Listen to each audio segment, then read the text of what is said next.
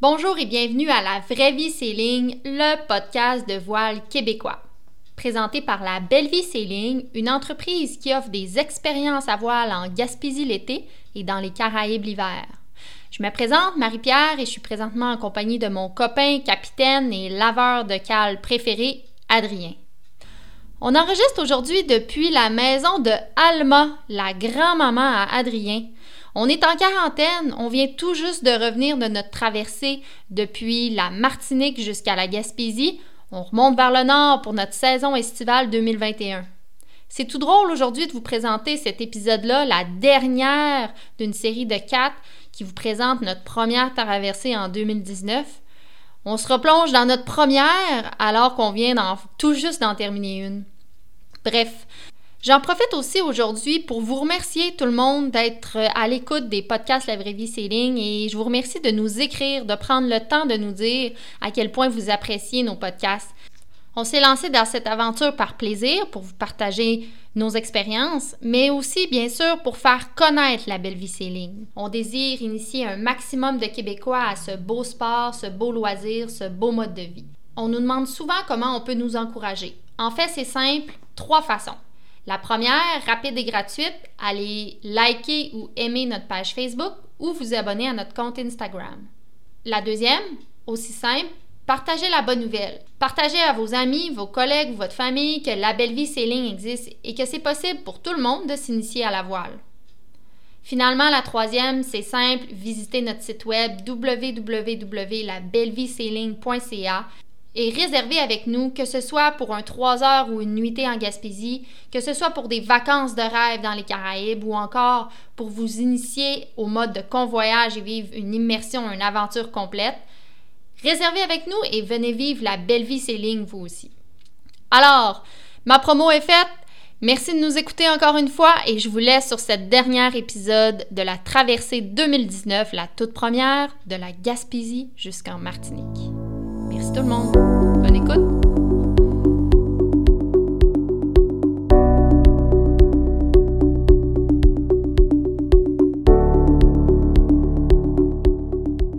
Hey! Hey! Cinquième partie? Sixième partie. Non, non. Cinq. Quatrième partie. Hey! Quatrième partie! Et Yes! La dernière et non la On moindre. est rendu où là? On est rendu à Puerto Rico ou Porto Rico, en tout cas, vous le direz comme vous voudrez. Et on s'en va vous raconter la, dernière, euh, les derniers moments de notre première traversée en 2019 pour se rendre en Martinique. Yes. Donc on se retrouve à San Juan.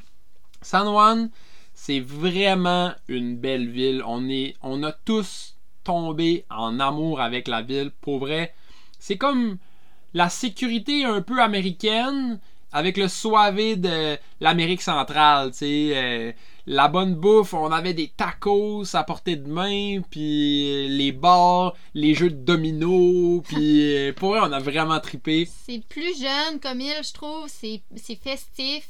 C'est riche en culture aussi. hein. On a visité le fort à l'entrée de Porto Rico. Je pense qu'il y a trois ou quatre forts euh, sur l'île. C'est vraiment intéressant, puis super cool comme île à découvrir.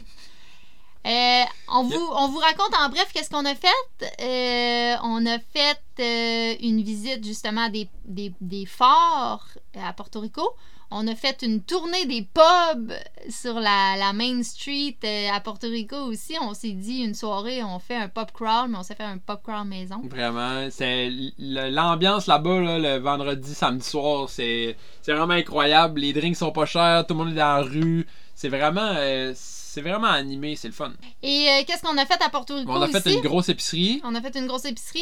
Et qu'est-ce qu'on a fait aussi? Ben, on a fait la visite d'un hôpital. Donc, euh, dans l'histoire, euh, la part- dans la dernière partie, là, si vous l'avez écouté, Adrien s'est perforé les tympans pour aller récupérer un, un- un coquillage au fond de la mer aux Un tympan, là. Un pas tympan. les deux, là. Et on a pris la sage décision donc d'aller, on avait des assurances bien sûr, on a pris la sage décision d'aller à l'hôpital pour euh, juste pour avoir des gouttes là pour être sûr qu'il n'y ait pas d'infection. Donc on a passé une bonne euh, une bonne partie d'un après-midi complète à, attendre. À- à attendre. Donc ça a été vraiment super Porto Rico et là on en vient aux détails croustillants, gang, tenez-vous bien, on a l'histoire du siècle. Ouais. On L- vous raconte ça.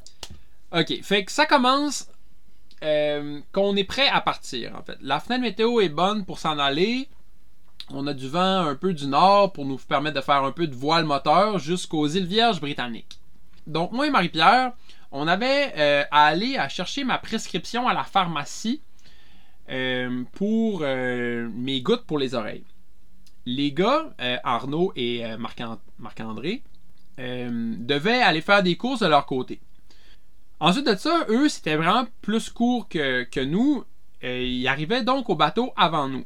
Ils nous ont dit Hey, est-ce qu'on pourrait aller faire. Est-ce qu'on pourrait aller faire les douanes euh, nous-mêmes, là, dans le fond? euh? Fait que j'ai dit Ben oui, pas, pas- pas de problème. Quand vous allez arriver au bateau, prenez nos quatre passeports, puis allez à la, aux douanes, dans le fond, de, de bateaux de croisière, puis vous pourrez faire nos douanes pour nous. Juste pour faire une petite parenthèse, c'est évident quand vous visitez normalement les terriens, on prend un avion, bon, on fait les douanes d'entrée, les douanes de sortie, on s'en rend même peut-être pas trop compte. Mais à voile, il faut prendre le temps quand on arrive, bon, de faire les, les douanes d'entrée, mais ne jamais oublier, tout le monde, de faire vos douanes de sortie. Donc, avant de partir d'une île à voile, il faut retourner voir les douanes et il faut demander nos papiers de sortie. Donc, c'est ça que les, les gars s'en allaient faire, en fait. Exact. Et là, euh, pour vous mettre un peu en contexte de comment c'est fait là, géographiquement, nous, on est ancré dans une baie et euh, il y a des bateaux de croisière qui sont genre accostés juste à côté de nous sur euh, un port de bateaux de croisière où il y a des installations, des bâtiments à l'intérieur desquels les passagers débarquent et à l'intérieur desquels il y a les douanes. Ce qu'on vous a pas dit, c'est que quand on est arrivé et qu'on a fait nos douanes d'entrée, le bonhomme avec qui on a parlé à l'application nous a dit Hey, est-ce que vous voyez les bateaux de croisière avec tel nom Oui, monsieur, je vois les bateaux de croisière juste là. Ok, ben c'est là euh, le bureau des douanes. Mais là, moi, je me disais, j'ai pas le droit d'aller à terre, je suis pas encore dédouané. Est-ce que le douanier me demande d'aller à terre ou est-ce que je dois y aller en dinghy? C'est juste là. Fait que je lui dis, est-ce que je peux venir en dinghy? Il dit, oui, oui, pas de problème. Je dis, ok, est-ce que je lui, demande de confirmer, est-ce que je peux venir en dinghy avec les quatre personnes à bord? Parce que des fois, les, douaniers vont demander que c'est juste le capitaine qui va descendre avec les passeports de tout le monde pour dédouaner tout le monde. Il m'a dit, non, non, les quatre personnes peuvent venir. Alors, on est descendu les quatre dans le dinghy et on, est allé essayer de chercher une place pour s'attacher et débarquer sur euh, Le le, le quai de service des bateaux de croisière, C'est un gros quai en bois, un mais. gros quai en béton avec des grosses ballons. À ce moment-là, je me souviens, il y avait deux bateaux de croisière, donc il n'y avait pas de place pour nous. C'est ça, exactement. À ce moment-là, quand on est arrivé, il y avait deux bateaux de croisière et on a fait le tour, puis les bateaux de croisière, c'est immense, là. T'es là, ah, il n'y a aucune place pour un dinghy ici, là. C'est juste, euh, c'est juste tout croche, là. On va pas là. Donc, on est revenu, à la marina, puis on a fait une longue marche euh, qui était. Ça, ça, ça nous allonge vraiment de, de le faire à pied, mais on l'a fait à pied, puis on s'est rendu jusqu'au bureau des douanes, puis on a fait nos douanes. Bon. Là, on revient au contexte qu'on est sur le départ. Moi et Marie-Pierre, on a des courses à faire euh, à la pharmacie, et les deux gars s'en vont au bateau. Euh, avec la mission de prendre les quatre passeports et les papiers du bateau et d'aller faire les douanes de sortie. Donc eux, ils se disent Hey, il y a juste un bateau de croisière en ce moment. On pourrait y aller en dinghy, ça va être beaucoup plus court. On a essayé d'y aller la première fois, ça n'avait pas marché. Donc ils prennent le dinghy et ils s'en vont s'amarrer sur le quai de béton des bateaux de croisière. Débarquent sur terre et là, euh, ils se retrouvent un peu du côté sécurisé, mettons, d'une douane, là, du côté des bateaux de croisière, là. Fait qu'ils comprennent un peu qu'ils sont pas du bon côté, mais bon. Ils disent, bon, faudrait qu'on sorte d'ici. Tout est un peu grillé, grillagé, fait que euh, on va le demander à quelqu'un. Fait que là, ils vont demander à, à la première personne qu'ils voient, qui est un garde de sécurité assis sur sa chaise, un peu euh, je m'en foutisse, qui leur dit Ah, la- vous cherchez quoi? Ah, on cherche à faire nos douanes.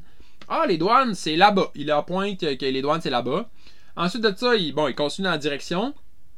Et là, il continue à avancer. Et là, il se ramasse à côté du gros bateau de croisière. Là, Et là il commence à comprendre que ils ont peut-être pas d'affaires là. Tu sais, quand on dit à côté, là, c'est comme on peut toucher le bateau de croisière. Ouais. Puis là, il demande à une autre personne La sortie. la sortie pour sortir du côté non sécurisé. Il y a une madame qui leur ouvre la porte, ils sortent, et c'est tout. Ils se rendent, euh, comme on l'a fait la veille, de... Au bureau des au douanes. bureau des douanes. Ils parlent même au même douanier qu'on avait fait nos douanes à l'entrée, qu'on se rappelait de son nom, qui nous avait demandé notre histoire, puis qui tripait sur le fait qu'on est arrivé en bateau, puis tout ça. Vraiment sympathique. Et là, parle avec les douaniers, blablabla, et là, euh, il dit Ah, mais vous êtes venu comment? Vous êtes venu à pied? Ah non, on est venu à Dinghy. Ah ouais, vous êtes venu à Dinghy. Euh, ben, vous, vous avez mis, vous l'avez mis où votre dinghy? Ah, ben, on l'a mis sur le quai des bateaux de croisière juste là. Et là, les douaniers changent de, changent de regard, changent de visage, et là, Il oh dit- non, vous avez pas fait ça. Fait que là, les gars commencent à avoir un petit stress parce que là, les douaniers se parlent entre eux en espagnol et euh, co- commencent à bouger de partout. Commencent à avoir un deuxième stress qui embarque parce que derrière eux, il y a un- une voiture de police qui arrive, une deuxième voiture de police qui arrive, une troisième voiture de police qui arrive. La police fédérale. Et là, ils mettent euh, les deux gars, donc Marc, André et Antoine se retrouvent... euh, Arnaud. Arnaud, pardon, se retrouvent confinés euh, au bureau des douanes, leur demande de s'asseoir, de plus bouger et de rester là. Et là, le monsieur, un monsieur qui arrive de la police fédérale, un enquêteur en fait haut placé qu'on comprend par la suite, euh, il arrive et a une discussion avec les gars. Il y a même une interprète qui est là parce que le, le big boss du fédéral parle pas très bien anglais. Et là, il y a un interprète qui est là pour s'assurer que les gars comprennent. Et la discussion tourne ainsi. Les gars s'assoient, parlent avec le gros, le, le big boss du- de la direction de la police fédérale et il leur explique. Messieurs, est-ce que vous comprenez ce qui vient de se passer? Fait que là, Marc, Arnaud, euh, ben non. Il dit, vous venez de commettre un crime. Le gars leur explique qu'ils viennent de traverser une zone internationale. Fait qu'ils viennent de, de passer. C'est un peu comme s'ils avaient marché sur une piste d'aéroport où euh, c'est vraiment sur une zone qui appartient à aucun pays. Puis le fait de se promener là, ça peut être accusé d'acte terroriste. Et c'est ça que c'est ça qui le gros punch de l'histoire, c'est que le directeur de la police fédérale est en train d'expliquer à nos équipiers qu'ils pourraient être accusés ce soir d'actes terroristes. Alors juste d'avoir mis le dinghy sur le quai des bateaux de croisière, d'avoir marché dans l'endroit sécurisé pour les bateaux de croisière, euh, puis de s'être rendu euh, à la douane tout bonnement, ben, ils venaient de devenir automatiquement des terroristes. Et là, le monsieur leur explique est-ce que vous savez qu'est-ce qu'on fait avec des personnes qui sont accusées d'actes terroristes? Eh bien, on les met en prison. Donc là, le mot prison, acte terroriste, euh, tout ça se déboule très très vite. Les gars commencent à capoter. Là, les gars leur racontent. le- les gars prennent vraiment le temps. Marc-André parlait quand même bien espagnol. Fait que euh, les gars racontent leur version des faits. Puis essaient de, leur expliquer qu'ils savaient pas. Là, puis que. Ils sont désolés. je veux dire. Puis là, euh, il leur dit Gars, on, est allé voir quelqu'un. Le garde de sécurité qui était assis sur sa chaise, il nous a dit il avait, il avait pas l'air de paniquer. Fait que là, les, euh, les polices, ils commencent à parler en espagnol. Ils disent OK, attendez un peu. Dix minutes plus tard, ils ramènent le garde de sécurité. Ils disent Est-ce que c'est lui? Là, Marc et Arnaud, ils font Euh, Ouais, c'est lui. Fait que là, le gars, finalement, il se fait renvoyer Sur genre le champ. sur le champ. Il se fait genre mettre dehors. Puis euh, finalement, tu sais, le temps passe, puis le temps passe, puis les gars sont mis à part, puis les passeports sont saisis pour prendre des notes, puis euh, prendre leur nom, puis tout ça, puis nous, on leur écrit, puis finalement, nous, on arrive, moi Marie-Pierre, sur les lieux, on commence à comme parler avec d'autres douaniers, puis on est là, qu'est-ce qui se passe, on comprend comme pas trop la gravité de, de ce qui est en train d'arriver, puis euh, là, on se fait expliquer que tout ça, c'est à cause que le dinghy est pas à bonne place, puis tout ça. Puis, euh, ok, finalement, on arrive à faire les douanes. Pendant que tout ça se passe, on arrive à faire nos douanes de sortie avec les quatre passeports. Que ça, c'est fait. Puis là, on fait juste attendre le dénouement de cette histoire-là. Comme, je vais dire, une bonne demi-heure, 45 minutes plus tard, le, le boss des polices revient nous voir. Il prend son temps, il dit Bon, là, on vient de regarder les caméras de surveillance des bâtiments. On vient de regarder les, caméras de surveillance du bateau. Parce que oui, le bateau a été retardé de départ à cause de cet événement-là. Et euh, il dit bon, euh, votre, euh, votre version des faits Concorde et avec- concorde avec ce qu'on a vu. On, voit que vous avez jamais fait de mouvement vers le bateau de croisière. On voit que vous avez toujours cherché à aller vers la sortie. Vous êtes allé vers, directement vers le premier garde de sécurité. Vous êtes allé directement vers la sortie la deuxième fois. Dans le fond, en ce moment, moi, le rôle, le, policier parle. Il dit en ce moment, moi, mon rôle, c'est de trouver un coupable. Il est arrivé quelque chose de grave ce soir. Puis là, c'est de trouver un coupable. Est-ce que c'est vous ou c'est nous? Est-ce que c'est vous qui, qui a vraiment transgressé les règles ou c'est nous qui avait comme c'était pas assez clair puis euh, c'était pas assez sécurisé comme environnement? Et là, moi, je dois juger que c'est nous qui c'est notre faute.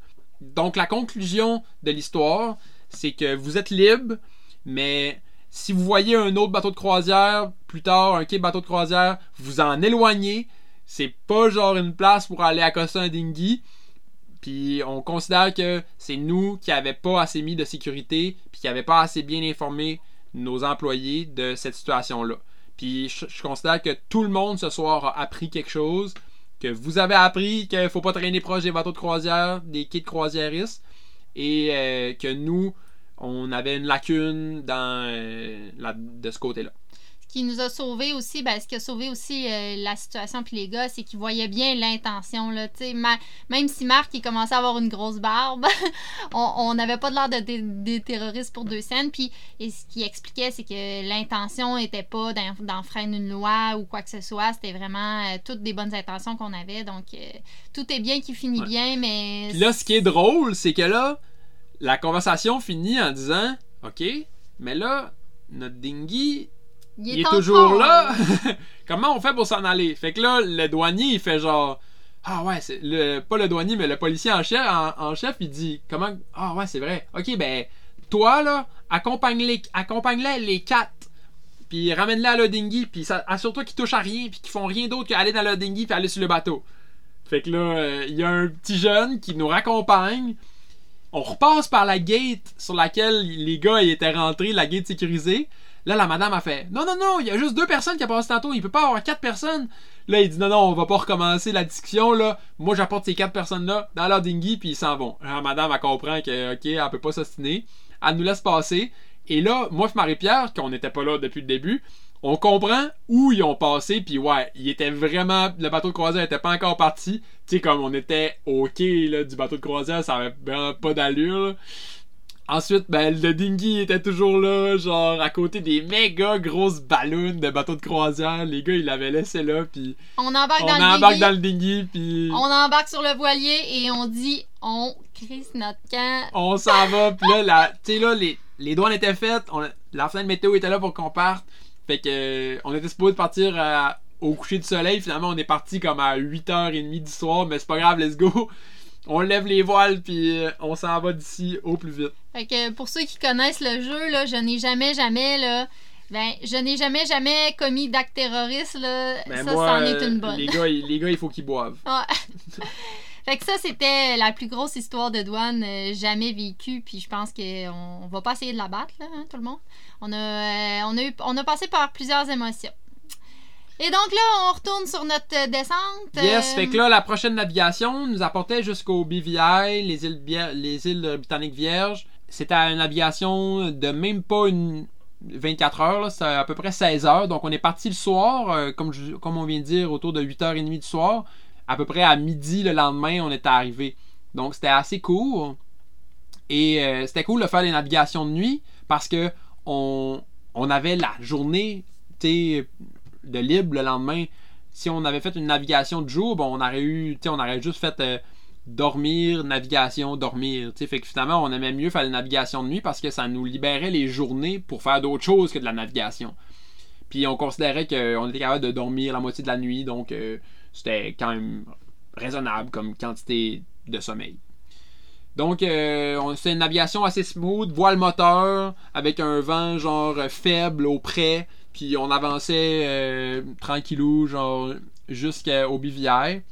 La première île qu'on est arrêté, c'est à Josh Van Dyke. Donc, c'est une île au nord des Bivières, nord-ouest. Et euh, c'est une île, on est arrêté là parce que c'était quand même réputé pour être euh, assez de party, puis tout ça, avec le bar, le fameux bar, le Foxy, si je me rappelle bien. On, on s'est mis à l'ancre un peu à l'extérieur. Il y avait quelques bouées, de, quelques moorings, mais on était capable de se mettre à l'ancre. Super setup quand même, la belle, belle plage. Les gars sont partis s'amuser avec le dinghy à la baie à côté. Ensuite, on est allé passer la soirée au Foxys le soir. On a rencontré des capitaines de charter. On a rencontré euh, des capitaines de charter qui nous ont dit des bons cues de où aller puis tout ça. Ça c'était vraiment cool parce qu'on savait pas genre qu'est-ce qu'on où aller au Bivière puis on s'est vraiment bien fait conseiller. Exact, c'était une belle rencontre parce qu'au lieu de, de, de, partir à l'aventure puis à la découverte, vu qu'on n'avait pas beaucoup de temps, on est allé directement dans les endroits à ne pas manquer. D'ailleurs, ça nous amène à nos prochains endroits à ne pas manquer. Ouais. Parce que euh, on commençait à arriver proche de la fin, hein. on commençait à arriver proche de la Martinique, puis on pouvait commencer à prévoir des jours de libre. Carrément, genre là, on n'était plus obligé de prendre la prochaine fenêtre météo. Les gars, ils avaient acheté leur billet d'avion de départ de la Martinique. On savait combien de temps il nous restait. Puis on pouvait profiter, on pouvait commencer à profiter du temps, là, puis pas juste gonner vers la Martinique. Donc, euh, on s'était pris je pense, comme 4 jours aux îles Vierges. Donc ça, c'était vraiment super. Donc on a fait Josh Van Dyke, qu'on a vraiment aimé. Après ça, on a traversé, euh, on est allé juste un peu plus loin, puis on est allé sur une autre île qui s'appelait l'île Guana. Donc c'est une île privée, il y a un gros parc, euh, un gros resort là-dessus, mais euh, il y a des moorings gratuits où tu peux mettre ton ancre, puis la plage, le paysage est vraiment, vraiment magnifique. On a, euh, resté là une nuit. Il n'y avait pas de, resto, fait n'y avait pas vraiment d'ambiance. On n'a pas, resté là plus longtemps que, que ça. On a resté là une nuit. Le lendemain, on est parti. On est allé mettre du diesel juste à côté de la Marina. Donc, on est passé comme entre les petites îles. C'était vraiment super beau. Euh, là, encore une fois, on arrive, on met genre 150$ de diesel, puis ils prennent pas la carte. Vraiment le fun, tu sais. Fait qu'il a fallu genre que tout le monde sorte son petit change, une change que Marc euh, il y avait euh, comme euh, plein de plein de cash caché, je sais pas trop où, pour payer ça en dollars US. Bref, on a fait le plein. Après ça, on est allé débarquer une marina en essayant de dropper nos, nos, poubelles, puis on s'est fait genre harceler parce que ça coûtait 5$ le sac à poubelle pour les mettre aux poubelles. Puis euh, en tout cas, on a réussi à s'en sortir, mais euh, c'est vraiment spécial au Bivière, un peu l'ambiance par rapport à ça. On a fait une autre navigation jusqu'au BAT. Au BAT, euh, genre B-A-T-H, comme les bains. Ça, c'était vraiment cool. On s'est fait dire qu'il faut absolument pas manquer ça au Bivière. Puis vraiment, ça valait le coup. C'est comme une espèce de caverne, simili, boulder, grosse roche sur le bord d'une plage. En fait, c'est que c'est un circuit, c'est super bien fait. C'est un circuit, c'est une randonnée et euh, tu, tu, vas t'accoster en dinghy et tu commences ta randonnée et tu te promènes comme ça sur le bord de la mer, mais comme tu dis, au travers de des grosses roches. Puis ces gros rochers-là, ces grosses formations rocheuses-là euh, forment des bains, dans le fond des bassins. Euh, un peu partout sur ton chemin, à un moment donné, tu marches, tu dois, tu dois nager. À un moment donné, tu marches, tu, marches dans l'eau. Après ça, tu dois escalader. Donc, c'est vraiment une randonnée euh, super cool, super euh, intéressante, puis impressionnante à faire aussi. Tu peux grimper les rochers puis avoir une vue magnifique. Mm. Fait que ça, c'était une belle expérience à, faire. Ouais, vraiment, on recommande. On, recommande. vraiment ça. Pour vrai, c'était gratuit. Tu arrives là en dinghy, puis tu vas faire de la, marche dans, dans les bains, dans de bas puis vraiment, vraiment cool. Euh, la prochaine navigation qu'on a faite, on est revenu un peu vers, vers l'ouest. Puis on est allé s'ancrer euh, de. Comment ça s'appelle? De, de Byte? B-I-G-H-T. Je sais pas trop comment prononcer ça. De Bing. Byte. Ça, c'est le. Le spot. Avant d'arriver là, par exemple, on est, on est arrêté à Pelican Island. Pelican Island, juste au-dessus de, de cette baie-là de Byte. Euh, c'est un, arrêt genre d'un après-midi pour euh, tu prends une mooring puis là tu fais du snorkeling parce que c'est super beau autour d'une île. Euh, c'est comme un des spots reconnus de snorkeling. Ça, on a vraiment aimé ça. Plein de poissons, plein de trucs. C'était vraiment cool. Après ça, On a descendu euh, à The Bite. Puis là, le classique, c'est pourquoi genre le monde aime ça? C'est le Willy, le Willy Thornton. Willy, William Thornton, c'est comment ça s'appelle? le- le- En tout cas, il y a, un bateau bar à cette place-là. Le seul moyen d'y aller, c'est en dinghy. Fait que les seules personnes qui se retrouvent sur ce, bateau-là, ben, c'est des navigateurs, en fait. C'est du monde qui, oui, sont dans des bateaux de charter ou comme nous à voile. Que c'est un immense bateau, euh, anciennement bateau à moteur, qui est, euh, qui est ancré là, en fait. Il navigue plus du tout. C'est vraiment transformé en bord et c'est sur deux étages. Euh, en bas, il y a le côté bar, il y a une piste de danse, tu peux tu peux, euh, tu peux t'asseoir là. Puis au deuxième étage, il y a plein de tables à pique-nique et euh, il y a un endroit où, de manière euh, très visible, tu vois que c'est écrit ne pas plonger à vos risques et périls, mais euh, historiquement, dans le fond, et... Tout le monde plonge. C'est ça. Le classique. Dans le fond, tu traverses, euh, t'enjambes la petite, la petite clôture, puis tu plonges dans l'eau turquoise. Fait que les gens qui sont au premier étage, ils voient les gens plonger, puis au deuxième étage, ben, on s'amuse, puis on plonge. Euh, fait que ça a été vraiment un beau moment. On a passé toute l'après-midi là à plonger, à boire des margaritas. On a eu du fun. On a fini la soirée à danser sur la piste de danse. Fait que c'était vraiment un, un beau moment. On s'est couché un peu croche ce soir-là. Ouais, puis s'est levé aussi croche un peu. c'était vraiment le fun. La, la suite des choses après avoir visité les Bivières, euh, ben, c'était d'aller en Guadeloupe. Nous autres, on a, on a décidé de passer droit sur le Saint-Martin, puis sur Mont- Montserrat et Antigua, parce qu'on voulait voir, mettons, visiter comme faut les îles qu'on arrêtait et pas juste faire des, des pit stops d'une nuit. On aimait mieux avoir moins, on aimait mieux voir moins d'îles Mais plus longtemps. mais plus longtemps que d'arrêter à plein d'îles, mais pas longtemps. Donc, on a décidé de, de se rendre directement à Guadeloupe. C'était une navigation d'à peu près deux jours, deux nuits, allé directement, en fait, aux, aux Saintes. Saintes. Ouais. Donc, les îles des Saintes sont plus au sud de, de la Guadeloupe. On a, on a passé toute la grosse partie de l'île principale de la Guadeloupe pour aller directement aux Saintes sous la recommandation de Marc, parce que Marc, euh, Marc-André avait déjà été, puis il nous avait fortement recommandé cet endroit.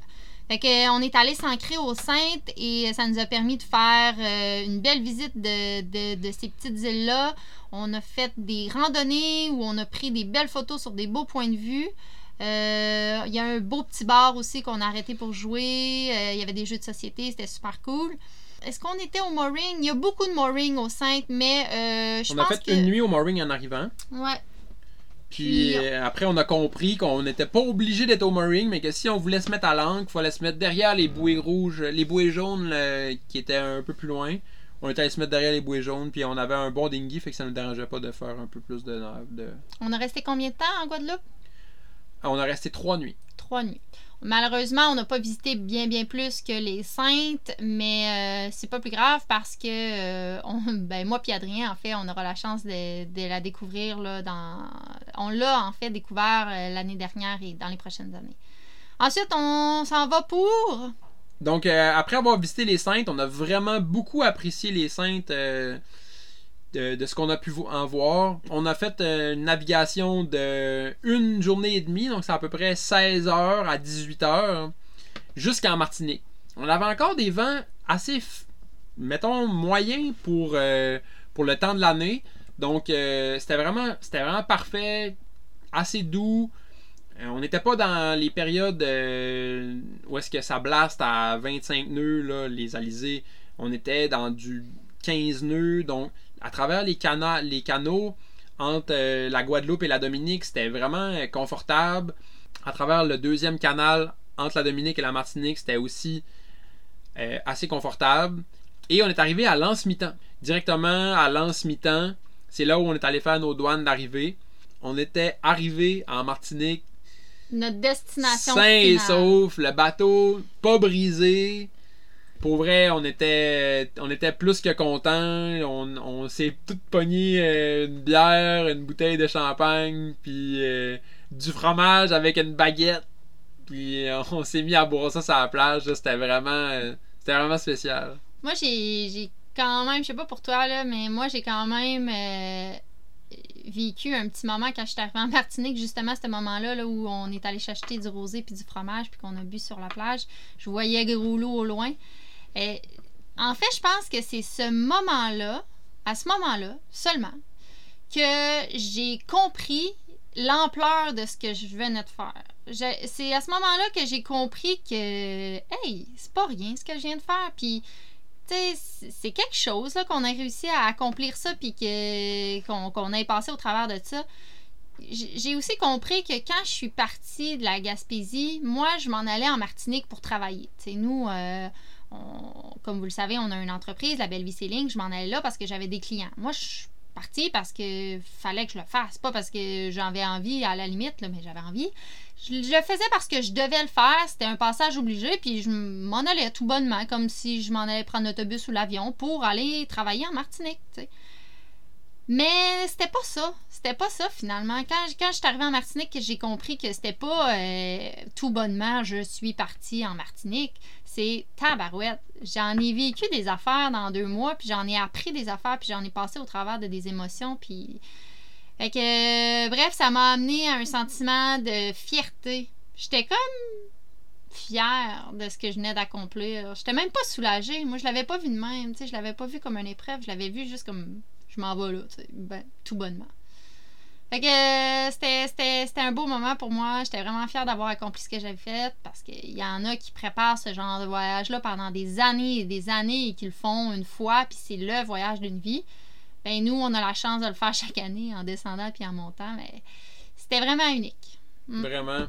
Puis euh, c'était un peu pareil pour moi aussi. Je suis parti euh, tout bonnement comme si que euh, c'est normal, on descend en Martinique, puis euh, il y a du monde qui, comme tu dis, eux autres, c'est genre l'apogée, tu sais. Ils passent une vie à le préparer. Mais on est, moi, j'étais vraiment reconnaissant.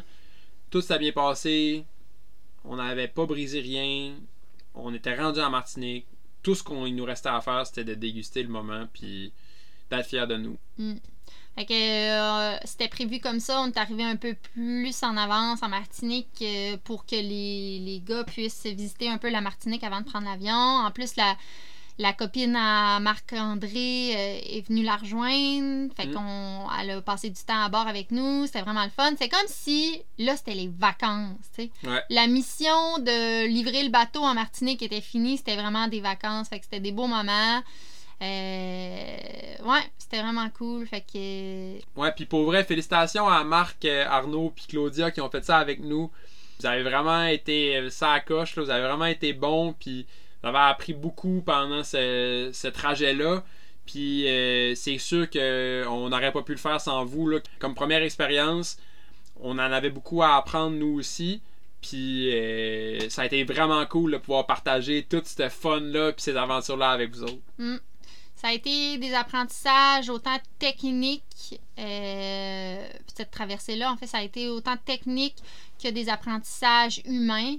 On en ressort de ça vraiment grandi, puis merci parce que c'est grâce à vous, dans le fond, c'est vous qui nous avez permis de faire ces apprentissages-là, euh, côté humain et tout.